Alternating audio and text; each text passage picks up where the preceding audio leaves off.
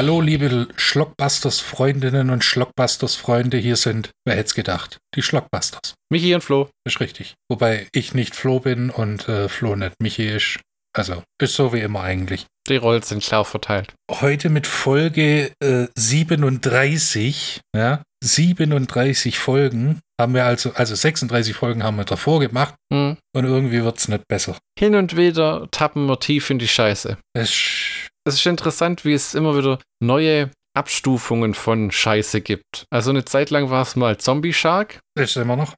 Ja, das ist schon, ja, aber so ein persönliches Tief für mich war auch ähm, Ator 2. Und dann ein gemeinsames Tief war Samurai Cop 2. Das war schon, das war noch gerade so überhaupt irgendwie ein Film. Also da war Arthur 2 mehr ein Film wie Samurai Cop 2. Ja, und jetzt haben wir ähm, Erotic Nights of the Li äh, of, ne, nix Living Dead. Doch, of the Living Dead. Ja. Erotic, Ni- Erotic Nights of the Living Dead, Wobei ich den Originaltitel ja irgendwie ein bisschen sexier finde. der eingeblendet wird. Le notti erotiche dei morti vivendi. Die erotischen Nächte der wandelnden Toten. Wie romantisch. Das ist äh, ein Machwerk unseres guten alten Freundes Joe D'Amato ne, von 1980.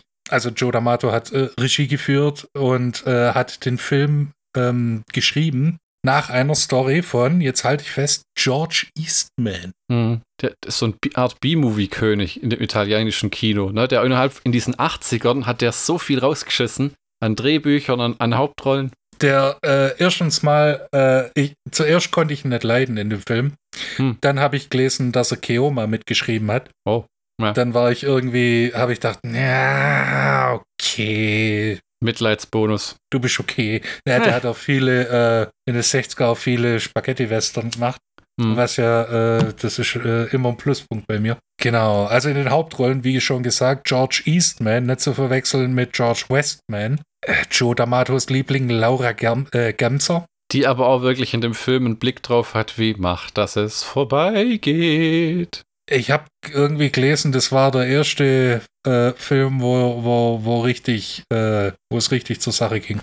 Das hat die ja später äh, äh, äh, mehrmals gemacht in diesen Filmen, wo es schon wirklich halb pornografisch war. Ich meine, ja, halb pornografisch. Ich meine, das muss ja erwähnt werden. Der Gag an dem Film ist, es ist ein Zombie-Splatter-Porno. Ja? Joe D'Amato hat seriöse Filme gedreht und ist irgendwann ins Porno-Genre und das war so seine Twilight Zone, wo er dachte hat, was, wenn man beides miteinander verbindet? Ja, Kompetenzen ergänzen. Nur, dass, dass er sich nicht gedacht hat, wer genau sagt, weißt du was, ich hätte Bock auf einen Zombie-Film. Ich will aber auch ein Porno angucken. Ich meine, ja, also der, der Joe D'Amato hat ja auch gesagt, das wäre ein Experiment gewesen, weil er seine zwei Lieblingsgenres, Horrorfilm und Porno, also er hat es Erotikfilm genannt. Äh, Wir nennen Ferkel-Filmchen immer gerne Pornos. Und es war ein gescheitertes Experiment. Au- Aus meiner Sicht, muss ich dazu sagen. Auch bei den Kritiken und an den Kinokassen äh, in der Vergangenheit. Aber äh, tatsächlich muss ich sagen, der Film ist weder Fisch noch Fleisch. Also weder Ferkelfilmchen noch äh, äh, Zombie-Splatter. Es ist kein Vollblut-Porno und es ist kein Zombie-Film.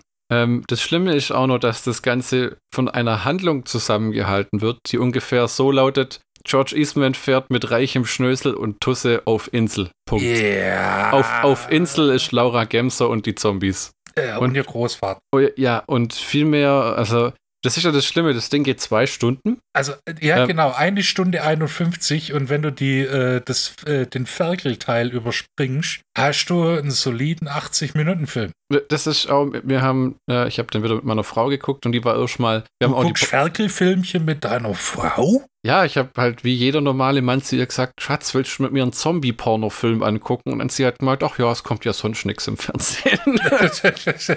und wir haben halt, wir haben halt zugegebenerweise die Pornoszenen immer so kurz angeguckt und übersprungen, weil die sind mies, die sind mies. Die sind, die sind 80er Jahre. Also der Film ist von 1980 und genauso kann man sich das vorstellen. wenn man sich so einen modernen Hochglanz-Porno anguckt, ja, wie viel Von Aufwand da drin Digital. Underground zum Beispiel. Ja, da, damals, das kennen die Kinder doch heute alles gar nicht mehr. Das ist alles nur noch Clips auf X-Hamster. Ähm, das ist äh, äh, damals Digital Underground, die diesen Piraten-Porno-Film gemacht haben, der, Genau. der, der der teuerste Porno aller Zeiten war. Ja, wo Ja. du plötzlich CGI-Effekte in einem Pornofilm hattest. Das, war, das Ja. hatte einfach einen gewissen Unterhaltungswert. Ja, und äh, äh, so dieser Standard von dem, was eine gut gemachte Pornoszene ist, ob man das jetzt mag oder nicht. Ich meine, in dem Film hat keiner drüber nachgedacht, sollen wir uns irgendwie mal duschen, rasieren oder irgendwie herrichten. Klar, damals war man haariger, als man es heute ist. Und das ist ja gar nicht so schlecht. Aber die Szenen sind recht schlampig. Also so nach dem Motto, zum Beispiel einmal, wo George Eastman die, die, die Frau beim Masturbieren beobachtet, liegt die halt unten im, im Schiff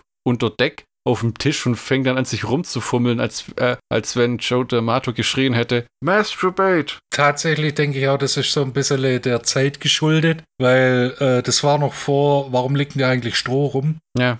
Und äh, nach äh, hier, was war es, das Tagebuch der Josephine Mutzbacher, hm. wo äh, die deutschen Schmuddelfilmleute äh, tatsächlich Literaturverfilmung gemacht haben. Hm. Und das ist so diese, diese 80er Jahre äh, Twilight, wo man dann versucht hat, okay, wir machen eine Story zu dem Porno und hm. das ist, das ist, das ist ein gescheitertes Nischenprodukt, glaube ich. Ja. Und man muss nämlich auch sagen, das Schlimme ist, äh, der Film hat Zombies äh, ähm, und der hat Gore-Effekte. Die Gore-Effekte sind miserabel. Teilweise spritzt. Die Gore-Effekte kommen vor allem äh, äh, erst im letzten Drittel. Und das sind meistens, also es gibt einen guten Kopf, der weggeschossen wird, wird es so richtig matig, datschig, das könnte aus Voodoo sein. Aber dann gibt es irgendwie dreimal den gleichen Effekt, wo ein Zombie einen in den Hals beißt. Und beim ersten Mal zum Beispiel spritzt das Blut, bevor das, der Zombie den überhaupt beißt. Du denkst, ey, da hat einer zu früh in die Pumpe reingespuckt oder gepustet. Das, was, das ist ein Knutschfleck. Und was man auch sagen muss zu den Pornoszenen, das ist kein Porno-Porno. Also so dieses, äh, äh, äh, ähm, das ist immer nur so ein äh, äh, ja, also Genital-Porno, wie man das nennen will. Also das ist die, die, die klassische Porno-Abfolge der sexuellen Handlung ist hier nicht gegeben. Man sieht, man sieht sie allerdings halt nicht auf einmal. Also man sieht einmal Fellatio, man sieht ja. einmal Penetration. Äh, man sieht einmal äh, hier das Solo auf der Fleischfiedel und äh, tatsächlich, was, was mir persönlich immer äh, gut gefällt, ist der angezogene Porno. Also der Hauptdarsteller hat noch seine Hose an hm. und die Frau ist nackig und hm. dann wird äh, will uns Joe D'Amato weiß man, ja, die, die treiben es jetzt miteinander. Alter, ja, ja. der hat noch seine Hose an. Ja, ja, ja, die ja. Die treiben es jetzt voll hart. Ich kann sein T-Shirt sehen. Ein großes Manko meiner Frau war, das ist ein Zombie-Porno-Film, in dem die Zombies keinen Sex haben. Also, das, das ist, ein, ist ein Zombie-Film mitten im Porno. Ja, die hat gemeint, also ähm, sie hätte eigentlich Zombie-Porno-Action erwartet. Das ist ja auch wirklich so, das ist so ein, so ein, so ein, so ein Hybrid aus zwei Dingen, ja. Du hast den Zombie-Film-Teil und den Porno-Teil. Der Porno-Teil dominiert, weil er noch diesen beschissenen Softcore-Handlungs- Ding mitbringt. Ja? Äh, äh, ich habe ja gelesen, dass in Italien es äh, eine Zombie-Variante, äh, weniger Sex, mehr Gewalt. Ja, ja, die, mehr Gewalt tatsächlich. Also ich weiß, es gibt bei uns einen Softcore-Cut, aber da haben sie nur das Pornozeug rausgeschnitten. Dann geht das Ding 87 Minuten. aber man muss sagen, die Zombies sind auch hemdsärmlich. Also es, äh, man muss dazu sagen, es sind die klassischen äh, Voodoo-Zombies. Ja, also ja, nicht Voodoo ja. der Film, sondern Voodoo die Hexerei. Ja, ja, das sind kein Gro Ja, äh, aber wenn man jetzt Voodoo von Lucio Fulci anguckt, das Make-up von den Zombies ist teilweise fantastisch. Ne? Der Lucio Fulci hat ja auch nicht zwei Filme gleichzeitig gedreht. Genau, genau. Das ist nämlich Joe D'Amato hat sich gedacht, weißt was besser ist als ein Zombie-Porno. Zwei Zombie-Pornos. Dann hat er noch nebenher Porno Holocaust gedreht mit den gleichen Schauspielern. Ja. Und ich werde ich kann euch eins sagen, die Chancen, dass wir uns den je reinziehen, liegen unter null. Ich kenne die Story schon. Echt? ja. Oh, ist, also stimmt ist im ja, Prinzip das, ist das gleiche wie hier. Nur mit Kannibalen, glaube ich. Ich habe zwischendrin habe ich mich auch mal gefragt, weil die Italiener tatsächlich so eine Phase in den Ende der 70er, 80er hatten, wo furchtbar viele Filme plötzlich auf irgendwelchen Südseeinseln gespielt haben. Ob die einfach Bock hatten, da mal zu arbeiten und Joe D'Amato hat sich auch gesagt, ich will da auch hin. Warum, ja, fahren, ja. warum, fahren, warum fahren alle in die Südsee und ich hocke hier irgendwie in, in, in, auf Philippinen das war äh, hier war es die, die Dominik Dominikanische Republik. Ja gut, das wieder was anderes. Aber es ist, es ist schön dort unten, muss man sagen. Ich meine, man spürt ja die eklige, schwüle Hitze nicht durch den Bildschirm, die da wahrscheinlich mit war. Aber wenn ähm, Sand so heiß ist, dass das nicht drauf gehen kannst. Äh, also ich muss ja aber, eins muss ich Joe D'Amato zugute halten, das war da waren wir schon gut in einer Stunde. Das ist das erste Mal, wo die Zombies auftauchen in en masse. Mhm. Das war eine sehr, sehr schöne Szene. Da hat alles gepasst. Mhm. Da äh, fummelt äh, George Eastman an Laura Gemser rum, was äh, tatsächlich erotisch war.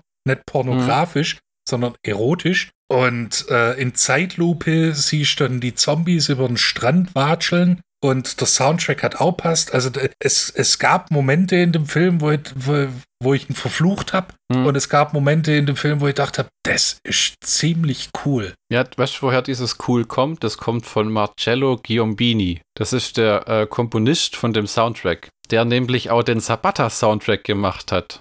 Dieser, Ey dieser Sabata-Theme-Song, der ist von ihm. Hey, amigo, c'è Sabata, hai chiuso. Das ist der, der,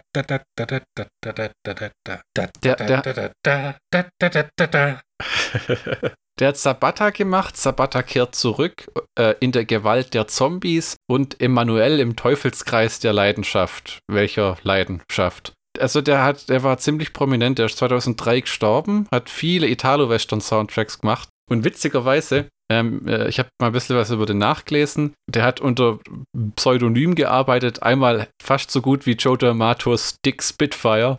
Und zwar, und zwar hier ähm, hat Marcello Giombini sich ab und zu Pluto Kennedy genannt. Geil. Und Marcus Griffin. Und das ist irgendwie. Wie sie immer als Amerikaner durchkommen wollen, damit sie seriöser wirken. Naja, und, und dass äh, sie international besser verkaufen können.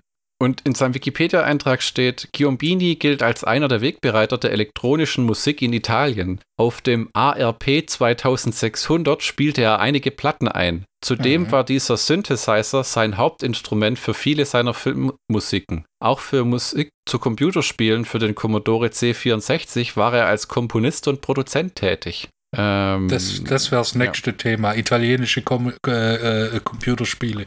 Äh, ich habe hab mir jetzt aufgefragt, was genau. Oh. Ähm, und sein Sohn äh, Piero Lici Giombini ist ebenfalls Komponist, aber ich habe den mal äh, auf YouTube gesucht und da gibt es tatsächlich ein Album, das heißt Disco Computer Soundtrack, wo er einfach nur so so ein Album veröffentlicht hat mit so unveröffentlichter Spielemusik.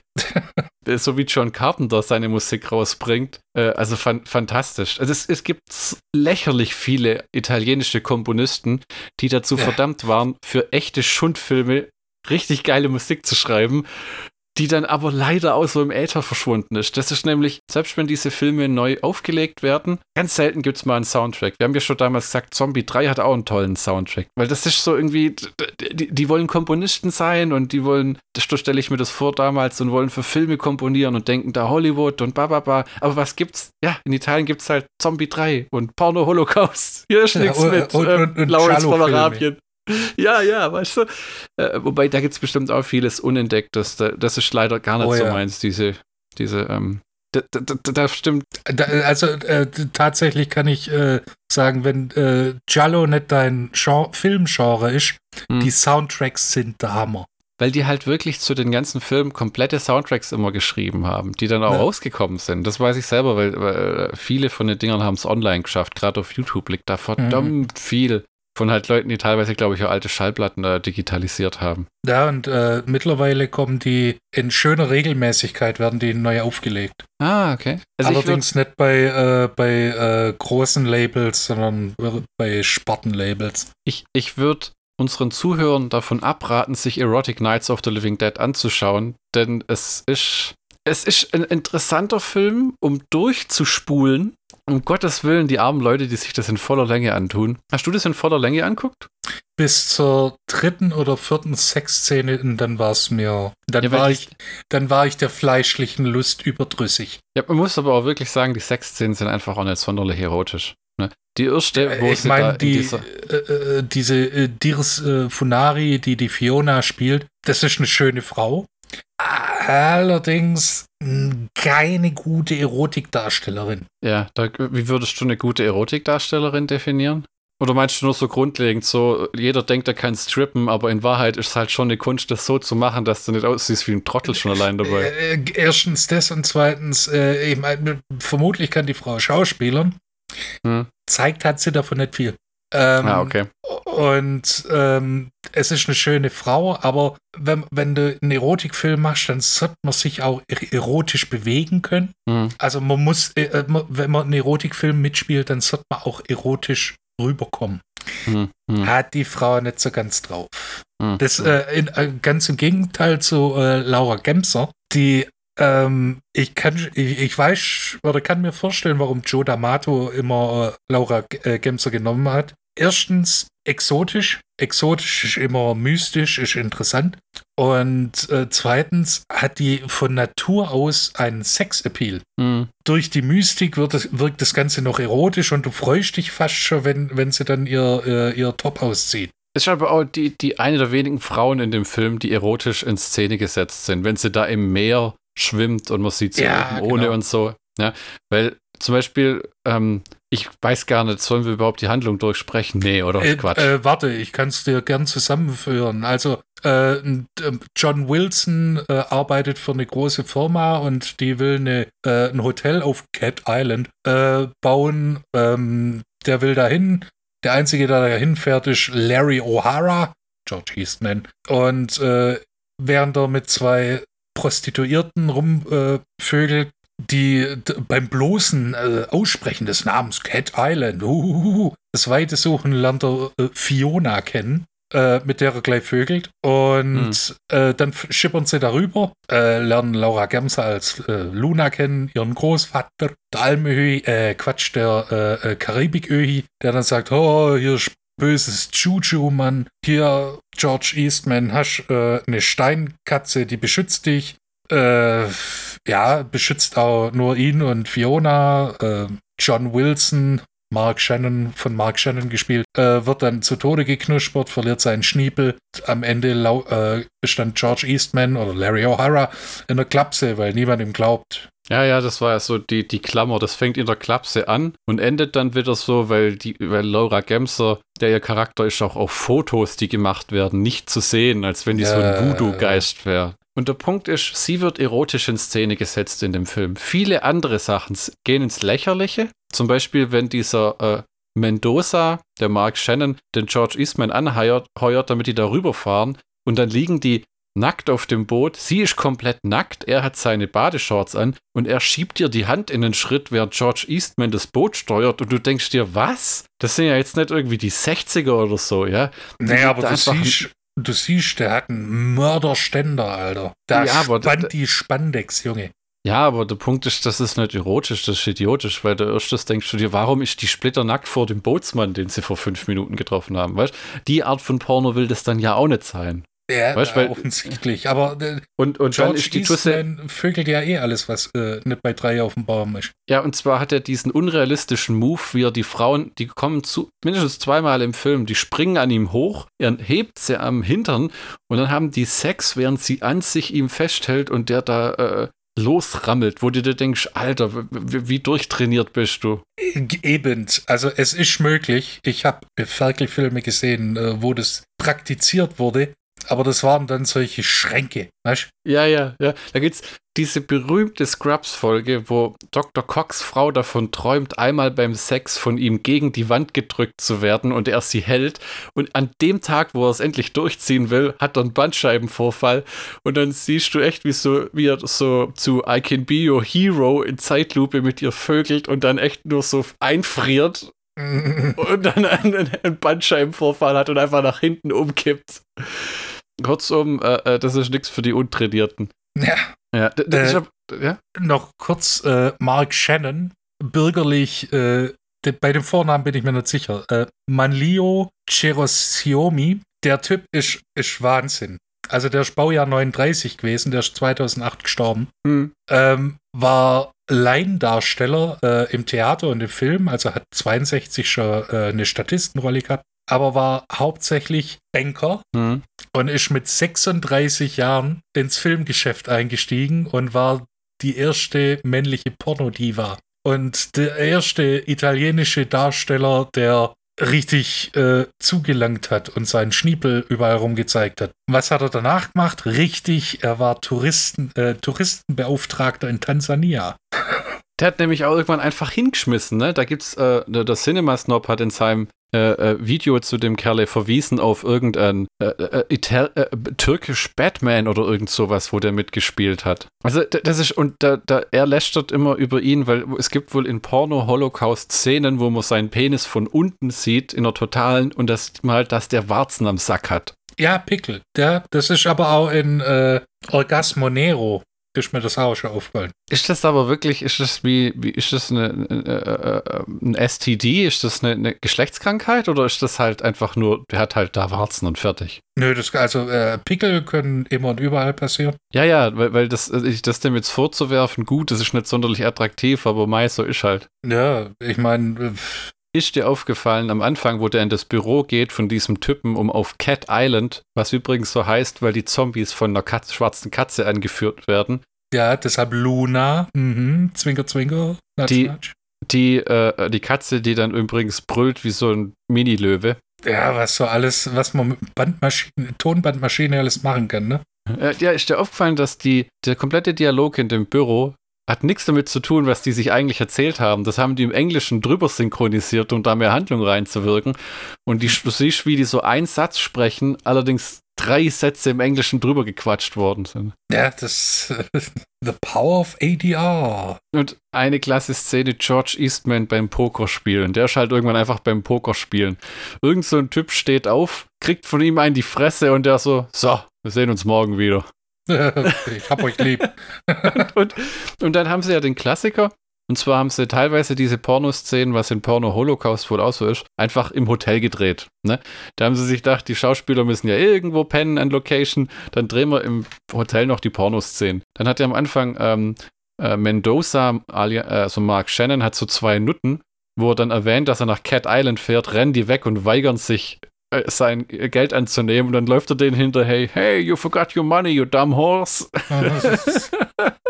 und äh, wenn wir gerade dabei sind, äh, diese berühmt-berüchtigte Szene im Nachtclub. Oh, ja, ja, ähm, ähm, Pussy Liquor. Ja, etwa. wo sich eine Frau mit einer Flasche Champagner äh, befriedigt und, was viel ja. beeindruckender ist, die auch noch aufmacht. Ich habe zu meiner Frau gesagt, sie wird sich nicht auf die Flasche setzen. Na, sie setzt sich auf die Flasche. Und dann, aber das war, wo beide lachen müssen, wie du, da, wie du dann das Geräusch hörst, dieses wo die dann echt unten so kapuff, wie so ein Korkenzieher und dann ist der Shampoo offen und dann sitzt die mit George Eastman da und trinken so ein bisschen äh, Shampoos. Ja. Oh, Wahnsinn. Also, das war, das ist das mit dem, warum ich sage, es ist nicht erotisch. Das ist wahrscheinlich mal wieder unser Musterbeispiel für einen Ero lustigen Erotikfilm, weil Gandalf der Wahnsinn war Lord of the G-Strings. Erinnerst, erinnerst du dich noch an den durchgeknallten Gandalf-Schauspieler? Ja, natürlich. Ich erinnere mich auch an das epochale Ende.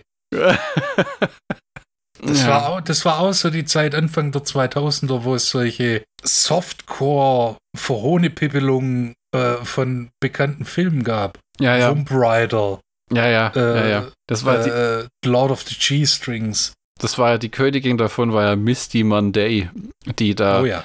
die eigentlich Filmstudentin war und ernste Filme drehen wollte und nachher das Pech hatte, irgendwie als Pornodarstellerin gestrandet zu sein und dann in ein, zwei Horrorfilmen mitgespielt hat und nun, glaube ich, inzwischen was komplett anderes macht, weil sie das Image, wie halt Tausende vor ihr nicht losgeworden ist. Ge ne? Genauso wie Mark Shannon, der war, äh, hat auch gemeint, er, hat, äh, er hat die Filme gerne gemacht, äh, glaube ich ihm sogar, aber dieser Backlash, den er bekommen hat während und nach, vor allem nach seiner Karriere, hm. Filmkarriere, das hätte nicht sein müssen. Ja, das ist ja, das gibt, da gibt es ganz tolle Dokumentationen in dem Bereich, ähm, die, die heißen ähm, After Porn Ends. Hast du das schon mal gehört? Wo sie dann so Leuten wie mhm. Aisha Carrera geguckt haben, wie es denen inzwischen geht. Und äh, sie zum Beispiel, sie hat auch Pech gehabt. Die hat zwar einen Mann kennengelernt, der hat gut Geld verdient, die haben geheiratet, ein Haus gekauft und dann ist der Typ gestorben. Und dann saß die da mit zwei Kindern ohne Einnahmequelle in einer Kleinstadt in den USA, irgendwo in Oklahoma oder so, eh total auf dem Land, wo sie schon als Pornotusse verschrien war. Und dann war, ging das halt so weit, dass sie wieder angefangen hat zu trinken und irgendwann halt keinen Ausweg gesehen hat, ein Geld zu verdienen, als wieder in die Pornoindustrie einzusteigen. Und dann halt wieder mhm. versucht hat, da rauszukommen. Also das ist so. Ja, das äh, wenig Leute äh, gelingt da ein, ja. ein guter Absprung. Da, ein gutes Beispiel ist da diese Jenna Jameson. Das sagt genau, ja auch vielen was. Die hat ja irgendwann die Heidi Klum gemacht und hat gesagt, ähm, ich mache jetzt nicht mehr selber, sondern ich äh, bringe jetzt die nächste Generation an den Start. Und die hat ja so eine riesen Agentur, die diese ganzen Mädels ja. vermittelt. Ähm, ja, also das ist, ich glaube, wenn du sowas mal gemacht hast, verändert das eh komplett die Art, wie du wahrgenommen wirst, weil das geht nimmer weg. Na. Das ist ja genau also, eine deutsche äh, Ikone Michaela Schaffrath. Gina Wild für die Ungebildeten. Hat ja auch versucht, danach einfach als normale Schauspielerin Fuß zu fassen. Und dann war sie immer irgendwie Sexy Girl Nummer zwei und hier und da und äh, äh, erotische äh, äh, Büroangestellte. Ich stelle mir das schwer vor. Ja? Weil vieles, was du an Scheiß machst im Leben, wenn du ein paar schlechte Bücher schreibst oder äh, äh, was weiß ich, ein paar miese Filme drehst, da kannst du irgendwie dich davon erholen. Ne? Aber so, mit, wenn du die Pornonummer, ich meine, das ist halt ewig da. Ne? Ganz wenige Leute, wie dann witzigerweise Sylvester Stallone oder Cameron Diaz, haben es dann geschafft mit einer ernsten Karriere und viel Durchhaltevermögen, glaube ich aber auch. Und Glück. Ne? Ja, so, ja. so, Sachen wie die Maske oder bei Cameron Diaz oder Rocky haben halt mit einem Schlag ausradiert, was zwei, drei Jahre zuvor war, dass du halt in Pornos mitgespielt hast. Ne? Ja. Ich glaube da auch gar nicht immer dran, dass Stallone nur in dem Italian Stallion mitgespielt hat. Oder Cameron Diaz nur in diesem einen Domina-Video. Das glaube ich einfach nicht. Das ist nur halt das Einzige, was davon überlebt hat und wo man die Leute dann äh, gefunden hat. Das, da gibt es bestimmt noch viel mehr Leute, die da irgendwie so Sachen gemacht haben, weil sie ja gesagt haben, ja, du warst jung, du brauchtest Geld. Ne? New York hatte eine riesen Pornoindustrie überhaupt damals. Man gotta eat oder Woman gotta eat. Ja, ist nicht unbedingt eine, eine, glückliche Geschichte. Und leider ist, das, ist der Film auch nicht gerade. Ich mag die Voodoo-Zombies nicht. Mir gefallen, mir ich mag Zombie-Make-up. Ja? Mir gefällt es bei Dawn of the Dead, wenn sie alle lila sind.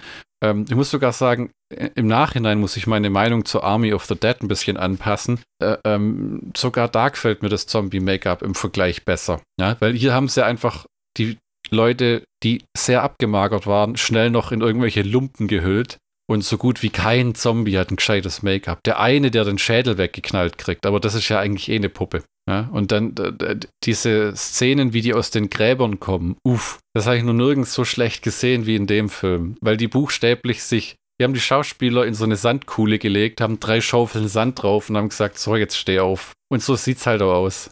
Ja. Wenn du da. Ja, das meine ich mit äh, weder Fisch noch Fleisch. Also ja, ja weder bei den im Pornoanteil wurde arg viel Mühe und Zeit investiert, als auch beim äh, Zombie-Teil. Ja. Wobei ich sagen würde, wenn du die ganzen äh, Hardcore-Sex-Dinger rausschnippeln würdest, dann wäre das ein mittelmäßiger Zombie-Film. Also da gibt es hm. tatsächlich auch miesere, aber es gibt es, halt eben auch bessere. es kommt halt auf jede Zombie-Szene kommen drei Sex-Szenen, so blöd das klingt. Ja. Weil die Zombies ganz lang auch gar nicht ähm, auftauchen. Und ähm, es gibt schon nachher so den Klassiker, wir rennen mit der Shotgun am Strand entlang und blasen denen das Hirn weg und das sieht auch nicht schlecht aus, ja.